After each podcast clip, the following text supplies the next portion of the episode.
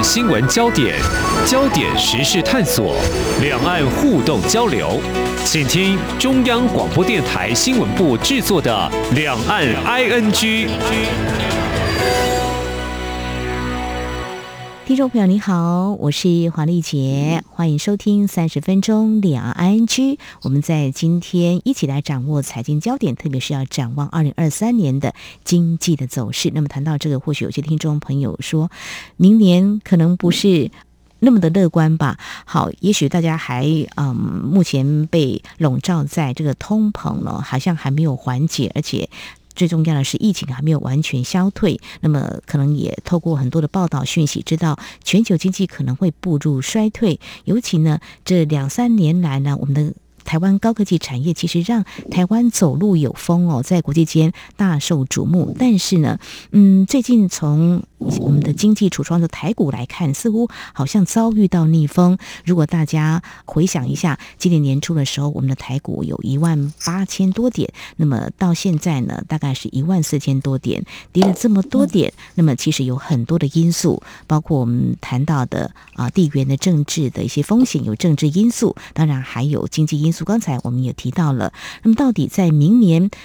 现在听起来好像呢，都不是那么乐观的一个预期。难道真的没有曙光吗？也未必哦。我们常说的危机就是转机，我们怎么样来把握啊、可能的一些机会呢？我们在今天特别邀请《财讯双周刊》副总主笔郭天玉来跟我们一起观察探讨，非常欢迎副总主笔，您好。您好，各位听众，大家好，丽姐好。嗯，好。谈到这个，我们最常被提到就是我们的台湾的高科技的产业哈，呃，让我们这两三年虽然疫情冲击了经济，但是还让我们的经济的数据都还蛮好看。但是明年开始要有经济成长率啊，保百分之三的呃这样子的一个忧心啊。但不管如何，先看到现在，刚刚提到这个像台积电呢，在前阵子我们不是参加了这个 iPad 会议吗？其实，在这个会场呢，嗯，我们的台积电的创办人张忠谋呢，其实是广受外媒的瞩目。当然，就是台积电要投资哪里啦，啊，要加码投资哪里啊，这都是成为啊这会场各个国家关注的焦点。当然，我们知道他嗯向外投资到美国，那么也跟日本的合作也非常的好。当然，在台湾也会持续来设厂的相关的产业链，我们也都看到了有一些积极加码的一个动作。好，呃，在回到一个聚焦面来看，就是说，呃，台积电，嗯，它的股价的确是有跌了哈，大家都在看，从六百多点，那么跌到，嗯，可能三百多点，现在又四百多点，这样来看，那最近有一剂强心针，大家看，呃，他们怎么会做出这样的选择？是逆势操作吗？呃，就是所谓的扑克下，他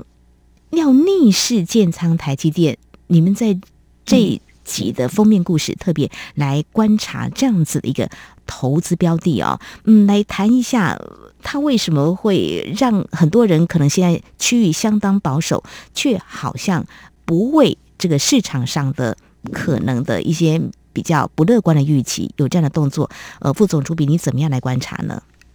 是，我想其实如果我们把这个十一月这个波克夏建仓的事情哦，先往回推一下，其实到了十月底的时候，大家是非常的悲观哈、哦。那包括说像台积电或者是。台湾的加权指数大概都已经跌破当时呃这个国安基金护盘的底线了。我们可以回忆一下上次这个国安基金护盘的时候，台积电大概在四百三十三左右，它是见了底部，然后一路拉到五百二十块。但是呢，随着这个美国的晶片法案呐、啊，然后还有这个四方联盟，也就是说这个。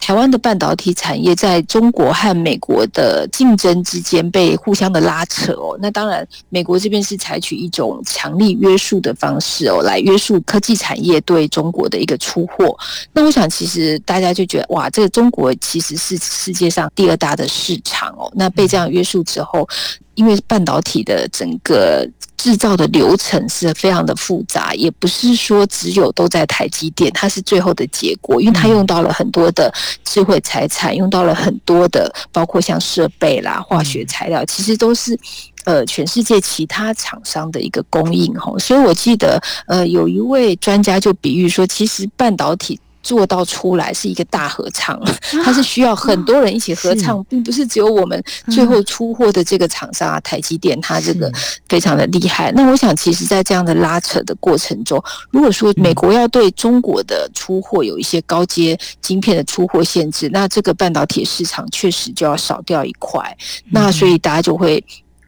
对未来的需求感觉非常的悲观。所以当时其实，在十月。底十月初的时候，台积电它跌到了三百七十块，相对于它今年的高价六百八十八，其实是。跌掉了三百块，跌掉三百块是非常重的，跌了四成多的一个跌幅。那它在美国的这个 ADR 还跌了这个五十几 percent，这是更重，因为美国是一个更加呃竞争的市场哦。那包括说他们的脸书啊、苹果啊、哈这些谷歌啊，大的科技股也都在美国挂牌。那他们的修正是非常惨烈哈，包括这个脸书的母公司哦，Meta，它其实跌了快八成哦，就是说一百块跌到剩下。加二十块，这个真的是跌幅非常的惨重。就是在美国这样的市场，就是说大家一旦不看好，就是。就毫不留情的砍仓。那我想，其实刚刚主持人有提到，因为大家都是非常的关心台积电，我想，尤其是我们台湾的股民哦，大家会对台积电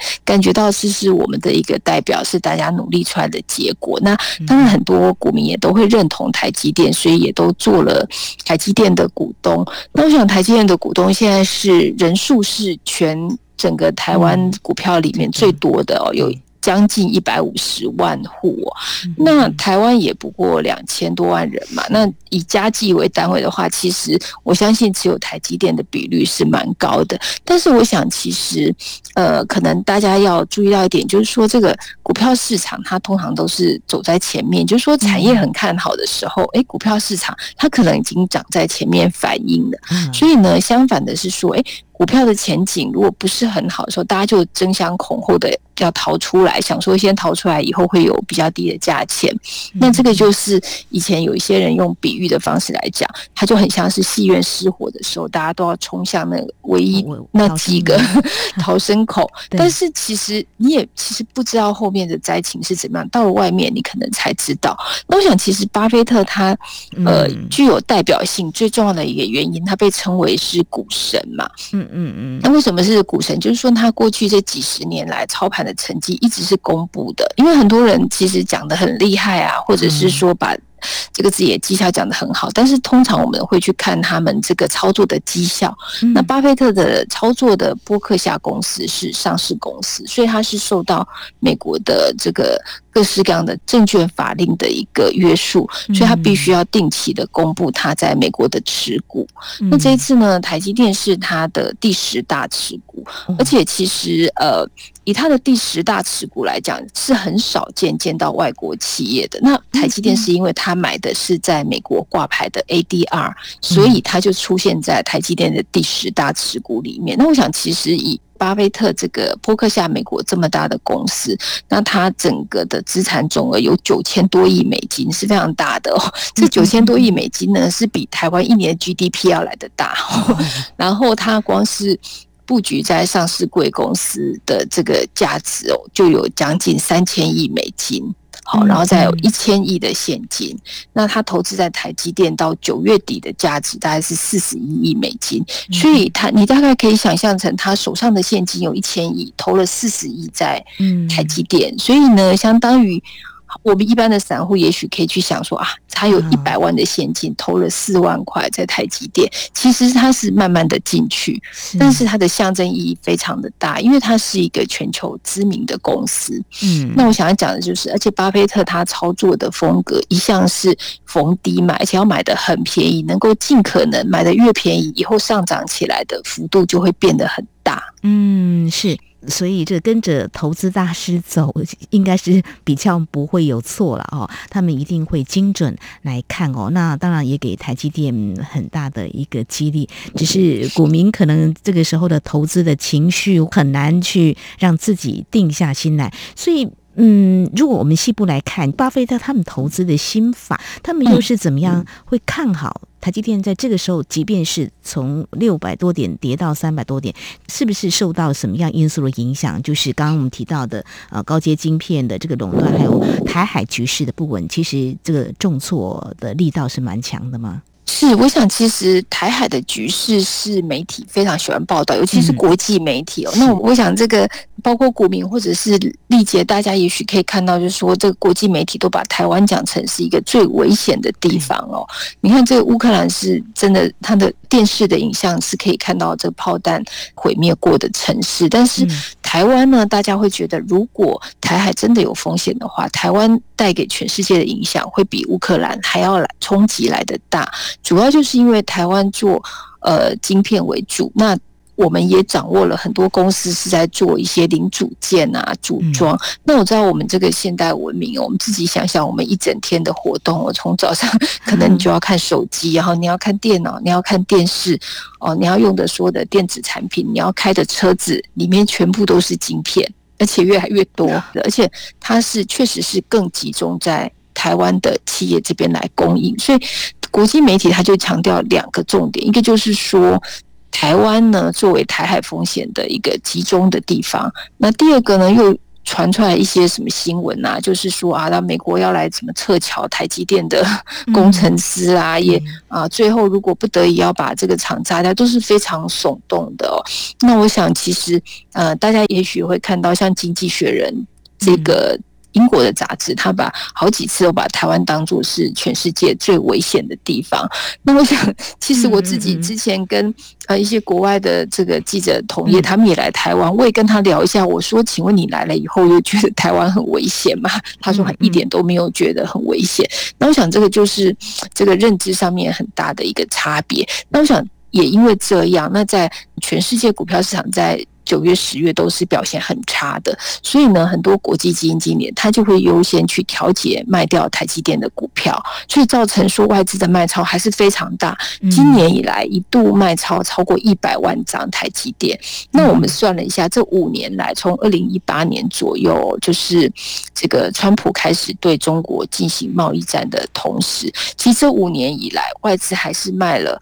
九千多亿台币的台积电哦，这是蛮惊人的。所以整个台外资对台股的卖超大概有四成左右都是集中在卖台积电，把台积电当成一个提款机。嗯，好，那当然这个也有可能是因为他们在其他地方赔钱的，就像我们一样，就诶、欸，可能其他地方赔钱，你要补一下补一下。但是我觉得巴菲特他买进，呃，很特别的意义是在于说，他一向是在逢低买进，就是说他的名言叫做“别人恐惧，我贪”。贪婪，就说当别人都很害怕在卖股票的时候，其实这是一个好的买点，因为大家可能这个我们也知道，像这个大减价呀、跳楼打拍卖的时候，大家就是不计价。为什么不计价？因为他要拿回现金，他的企业可能要发薪水啊，要给工商钱呐，他就赶快要。跳楼大拍卖，那我想其实巴菲特他讲过一个非常生动的比喻，他说：如果你觉得这是一家好公司，先确定它是一家好的公司，嗯、那因为遇到了一些倒霉的事情，总是会过去的这种倒霉的事情错杀下来的时候，嗯、这个价钱就是便宜的。他说：如果你找到一些很便宜、品质很好的袜子，当它在大减价的时候，你不是应该多买几双放着吗？好，他也讲过很多比喻啦，因为他喜欢吃汉堡。嗯嗯嗯，对，他说如果汉宝忽然之间变便宜，你应该也要觉得高兴，因为你可以多吃两个，可能一样的钱哦。对，大概是这样子的一个比喻。其实就是说，他这个。故事是要告诉我们要保持冷静哦，因为你要想一想，就是别人在嗯恐惧的时候，他的恐惧的来源是什么？他是不得不呢，还是他对未来他可能呃不一定能够保持一个很冷静的态度哦？因为大家可以去想说，如果这个世界上的晶片的供应少了一半哦，其实对大家的生活是非常不方便的，包括你的。电锅啊，电磁炉，这里面通通都是电子的 IC 在控制的。嗯、那包括你的冷气机啊、变频，这里面通通都是半导体的晶片在作用的。所以，我想巴菲特，而且他们一次买是买四十一亿，这是以九月底的市价来讲哦，嗯、那换算成台币就是一千多亿的资金一次买下来，而且我预测他可能十月也许低点他也会再买，这是他一贯的风格。就是他如果觉得这是一个好股票，那他又跌了十趴，你为什么不再买一点呢？这是他基本的观念。我想我们一般也许女性朋友会很了解。哎，你。呃，日用品哦，在大减价的时候、嗯嗯、是一定会是，对，可以存，只要它有保存的价值，又不会坏掉的。我觉得袜子这比喻还蛮不错的。是是是，我们生活经验套用上去，大概也可以来运用在这股票的投资。我觉得这句话，嗯，他分享就是别人恐惧，我贪婪哦。我 讲的是贪婪这个字眼看起来不是那么好，但是就是要。看准它就是一个好股票嘛，哈，一个好企业嘛，哈，你就勇敢的来投资它，哈。我想这个下手就会非常非常的准哦。所以，呃，这对台积电来说呢，也算是嗯，在今年它的股价有起起落落，但是呢。能够被看好，他们投资的一个标的，我想也是代表我们台湾的半导体产业呢，耕耘了四五十年下来，其实呢，就像刚刚呃副总朱比所提到的，其实一个半导体产业的一个成型非常不容易哦。比如像大合唱一样啊、呃，一个非常啊美妙的旋律能够合奏出来，其实并不是那么简单。那么台积电呢，也高阶制程呢，嗯，其实在业界呢，啊、呃，我们都看到它一直在往这方向突破，那也是我们的。骄傲啊！我想在节目的前半阶段，我们非常谢谢财讯双周刊的副总主笔郭听玉，先来谈在今年的股票的一个走势呢，其实可能会让一些人的投资情绪不是那么的稳定，甚至可能讲严重点，信心是不是快要面临崩溃了哦？那明年大家对于这个投资方向呢，可能目前还没有办法抓得准，但是我们还是呢要定下心来看哦，就是。民众的生活还是得过，像比如说我们刚刚提到台海的政治风险，如果说真的发动战争的话，难道生活什么电锅什么都不能用吗？可能还是不会轻启战事的哦。好，我想在稍后节目后半阶段，我们再继续请副总主笔来跟我们谈展望二零二三年，我们还是要乐观以对哦。那么有哪些我们可以来观察？我们节目稍后回来。只有新闻，还有您想知道的两岸时事，都在《两岸 ING》节目。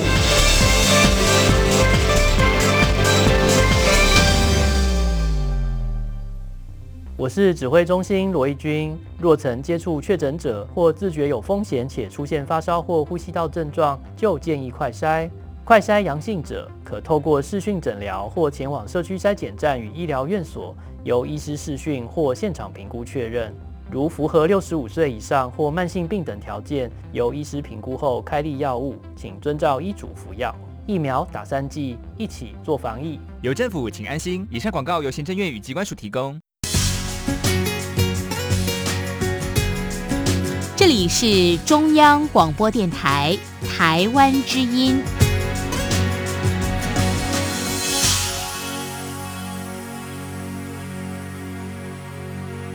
这里是中央广播电台，听众朋友继续收听的节目《两岸 ING》。我们在今天节目当中邀请到财讯双周刊副总主笔郭听玉，我们继续要来谈的也是跟这个经济呢、产业发展息息相关。我们今天重点从台积电呢，在最近呢，它的股票是跌了，但是我们看到巴菲特呢却大买台积电。我们怎么样来看这个大师级的操作心法哦？好，呃，副总主笔，台积电呢？就是波克夏他逆势建仓嘛，哦，那大家觉得稳了嘛？嗯、那大家比较放心哈。但是我们总是觉得说，好在稳当中，还要看到一个我低价买进，然后让自己有所获利，这个点很难抓吧？嗯、但是就是说，是不是还是有一些？方法或是什么样的一个嗯，可以去做一些参考或依循的呢？嗯，是，我想其实看台积电的价值哦，其实他们这家公司的诚信，我想是蛮好的。就是其实我们已经追踪它很多年，就是包括公司讲出来的话，后面几乎都是会实现的。嗯、那以它今年来讲的话，它的这个每股盈余哦，EPS 大概会到三十六七块左右。好，所以如果当它那时候最低点在三百七十块的时候，它的本益比其实只有十倍，那它的配息率是稍微低一点点，可能就是二点多到三趴之间。这主要是因为说它建厂要花很多钱，但是等到它建厂完成之后，它的现金流回来会非常的可观。那我想，其实它杀到最低点，以今年的本益比算是十倍，那现在拉上来大概在呃可能十二倍左右，其实还是相对低的。因为六百八十八的时候，大概也就是本一比十八倍、二十倍这边，大家那时候会觉得很合理，因为那时候是美国几乎是。一趴的利息，或是零利率的，那时候还是零利率，所以你会觉得，呃，本一比二十倍很合理。那现在因为美国的利率已经到四 percent 了，四 percent 是非常高的。那因为你会觉得，哎，那我如果放在银行啊，也不会涨跌。那你一年就拿个四 percent，你会觉得好像不一定要冒着风险。哎，看着股价震荡的这么厉害哦。那我想这个就是说，对股票市场，也许大家有一些经验的时候，就知道它本来它就是好像一个主人。牵着狗去散步，狗呢，它的绳子摆动的非常厉害，跑来跑去。可是主人可能只走了十步，可能狗可能跑了五十步，因为它前后跳动。那我想这个就是能够说明股票市场它呃迷人，或者是说它让人家恐惧或是贪婪。那这个就是造成一个投资机会的时候。那我想，其实以巴菲特他呃建立台积电部位的成本来讲哦，可能在四百八哦，四百五十块到四百八十块台币，大概相当于这样的水准。其实离目前的股价也不远。那我想，其实呃，对于他这个三百七十块低价来讲，我想短期这个三百七十块的股价就是一个低价。那当然，跌破巴菲特的成本。越多哈，你去买其实算是一个价值有挂保证的，因为巴菲特今年已经九十多岁，他的投资年限真的是他什么都见过，包括这个第二次世界大战，然后呃这个美苏冷战啊，或者是这个美国经历过多么可怕的恶性通膨啦，这个跟中国之间的崛起到现在跟中国之间的对抗，我想他对这方面的经验是非常丰富的。那他。当然也知道，大家都把台湾讲成一个危险的地方，但是他还是愿意花这个一千多亿台币来做投资。我想，其实以他来讲，我想他们最重要的精神就是，这个世界还是会持续运转下去哦。就不管说我们听过多少的末日预言呐，我自己比较有印象，包括这个两千年，大家都说千禧年这个。电脑都要停止啊，或者是九幺幺的时候，这个飞机撞了美国的这个大楼啊。那到了零三年的 SARS 啊，哦，这个。第一次看到这样可怕的传染病，然后再到这个二零零八年美国的次贷风暴，然后甚至于到今年的俄乌战争啊，这个之前的疫情，大家都觉得好像世界末日，可是其实并没有。嗯，是是，大家都还是会安然度过哈。嗯，是，所以也有回温一下刚才说的他的名言：“别人恐惧我贪婪，就别人恐惧我勇敢”，也算是呃一个投资的，嗯，可以鼓励自己的哦。那这样来看的话，我们提到台积电哦，那其实台积电刚副总主笔有提到，我们台积电的股民高达将近有一百五十万户啊。那大家都关注台积电之外，其实它对其他的产业的或是其他呃一些产业股，是不是也有一些影响联动呢？这个是不是我们在明年在展望的时候，或许可以呃把我们的目光稍微来看一些，其实有一些还是可以有投资的一个空间的。嗯，是，我想其实主持人讲的非常重要的一点哦，就是说，其实股价跌下来的时候，公司他们都还是在运作。那虽然说大家现在都觉得这个美国通货膨胀啊，利率调得很高啊，然后大家呃，在这个公司里面有很多的库存啊，因为大家在调整这个整个通货膨胀和景气之间的关系，而且。欧美已经慢慢的都走出疫情了，台湾这边也慢慢在做国境开放了，所以这个其实是从以前的异常忽然缩得很紧，现在慢慢的春暖花开在放宽的时候，我想其实这个疫情对三年来对很多人来讲都是一个很难得特别的经验，大家呃包括上市公司，它也在调整这个库存，然后也在因应。比如说美国对中国的这个科技上面的一个限制，然后再去做调整。那包括我们也知道说，台积电会加码在美国的投资。嗯、那既然会加码在美国投资，就表示他还是会觉得未来的需求是在的。所以我想说，其实。呃，从现在到明年上半年之间，大家会认为是一个调整期，包括这个呃供应链的调整啊，包括库存要怎么样去出清啊，降价一些，或者说大家在开始在准备新产品，它都会是一个调整期。所以其实，呃，不管怎么说，现在这个呃岁末年初哦，这个。大家在看股票市场的位置，它其实已经比台股一万八千点的时候低了许多，那已经也调整了许多，就是因为大家反映了明年。不是那么明朗，但是我觉得有一些公司，也许它会率先走出来。那如果站在投资的立场，也许它基本面已经在改变，变好了，它有成长的机会。那也许呢，它的股价跌过头了，它已经把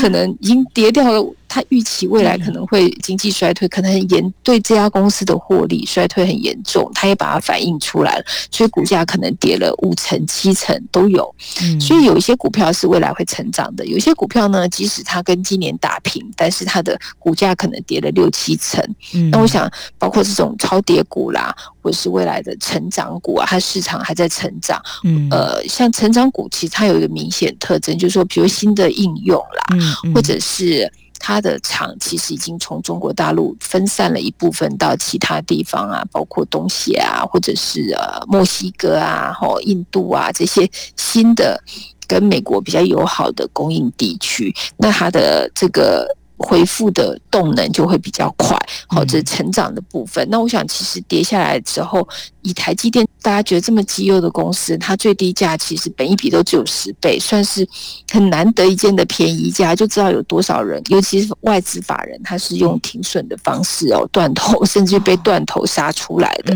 所以其实以台积电作为其他的股票的一个比价哦，我们讲比价就是说，哎，如果它十倍的话，那其他的公司可能也。不容易越过这个价钱。那我想，其实巴菲特他等于是他的买进动作，帮台湾的安全性跟台积电的。这个一个价值，或者是它成长的一个价值，都打了一个底啦。所以我想，其实嗯，不一定是要投资台积电。台积电它毕竟就是说，哎，它是属于比较大型的股票，你当然会觉得比较稳。那可是注意的人也很多。如果说有些人他比较喜欢一些小的冷门股啊，或是有一个比较有价值的公司哦，或是超跌的，其实我们这一期的杂志也帮呃各位读者用不同的角度筛选出来，呃，在这些类别里面，它会表现比较好的公司，大家可以来参考。谢谢。有些成长股或是超跌的，都可以把它找出来。还有一些小产业龙头啦，哈，呃，价值股这些报酬率都应该不会输给台积电。只要多用心，你们也给了一些建议跟指引哦。我想在二零二二年呢，真的我们台股呢，其实走过风风雨雨，当然大跌已经呃获得了一些修正哦。我们静待明年二零二三年呢，大家呢还是准备好哈。定下心来，呃，把自己的投资情绪稍微调整一下哈，也能够把握进场的一个时机啦。我想在今天我们一起来关注这个经济走势，还有产业的发展。那么从这个股市的经济橱窗，我们再来看以台积电领头的台股，那在今年的一个表现，我们展望明年可能的一个走势哦。非常谢谢我们财讯双周刊副总主笔郭听玉，今天非常专业的解析以及建议，非常谢谢您，谢谢，谢谢听众朋友，谢谢。好，那么在节目尾声来关心几个相关的财经焦点。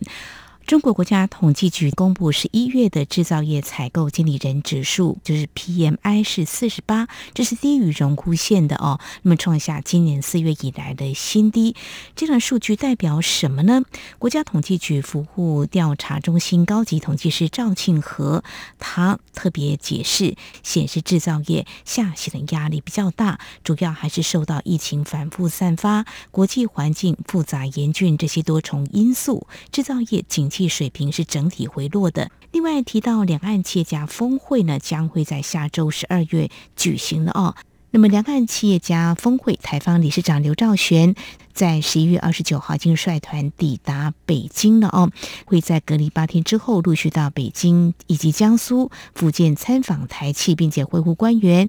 包括参访台积电南京厂，还有会晤北京市委书记尹力、国台办主任刘杰一。等等，那么之后会转往厦门举办峰会。此行主轴是增进经贸交流，互相理解，还有表达对台商支持。那么对此，如果会是特别表示呢，企业家峰会是国内企业还有工商团体组成的民间团体，而从事两岸交流必须符合《两岸人民关系条例》以及《人民团体法》等相关法定规范。这是特别提醒的。好，以上呢就是今天两岸局节目，非常感谢听众朋友您的收听，王丽杰祝福您，我们下次同一时间空中再会。